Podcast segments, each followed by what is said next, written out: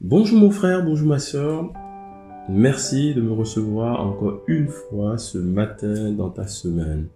Cette édition est la première du mois de septembre. Nous avons l'honneur de présenter ensemble le thème de ce mois qui sera autour de Dieu notre essentiel. Aujourd'hui, nous allons voir un aspect de ce thème-là qui est Dieu notre source. Sans plus tarder, nous allons lire Genèse 1 du verset 26 au verset 27. Nous allons lire que les débuts de ces deux versets. Le début du verset 26 dit, Puis Dieu dit, Faisons l'homme à notre image, à notre ressemblance. Le début du verset 27 dit, Dieu créa l'homme à son image, il le créa à l'image de Dieu.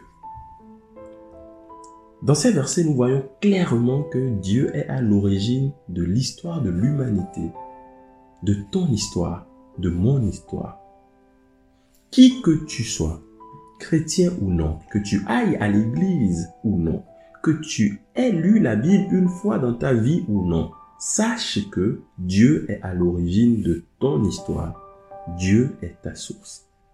Dans la Bible, Jésus nous a présenté Dieu comme notre Père, notre source.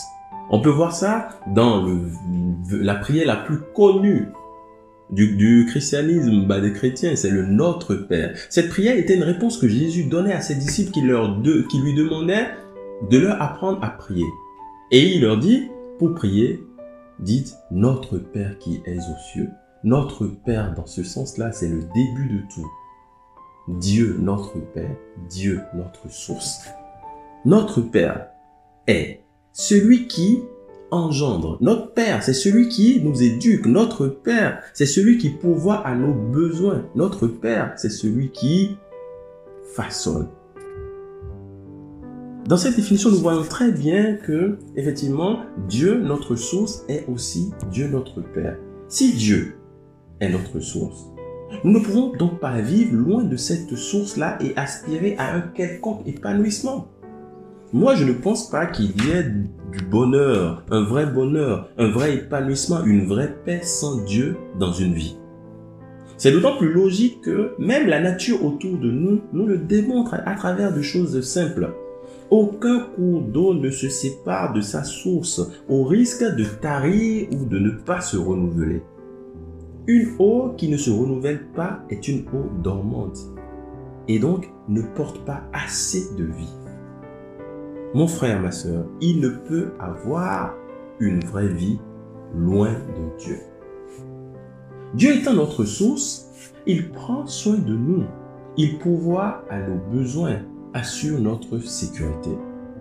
Pour un enfant, je ne vous apprends rien en disant qu'instinctivement, le père d'un enfant est son super-héros. Celui qui le protège, celui qui est capable de subvenir à tous ses besoins. Si un papa humain peut faire tout cela à son enfant, qu'en est-il donc de Dieu? Nous avons la réponse dans la Bible. Matthieu 7, du verset 9 au verset 11 nous dit, Qui parmi vous donnera une pierre à son fils s'il lui demande du pain?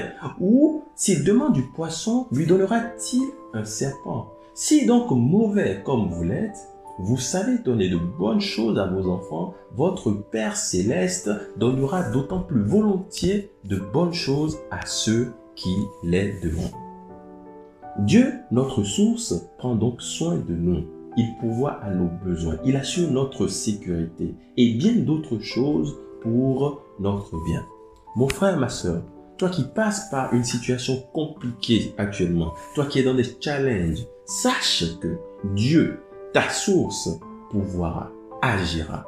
Rapproche-toi juste de cette source et abreuve-toi de grâce, de réconfort. La grâce est toujours disponible. Pour finir, je lirai 2 Corinthiens 1, le verset 3. La parole de Dieu dit, Louons Dieu, le Père de notre Seigneur Jésus-Christ, le Père riche en bonté, le Dieu qui accorde le réconfort en toute occasion.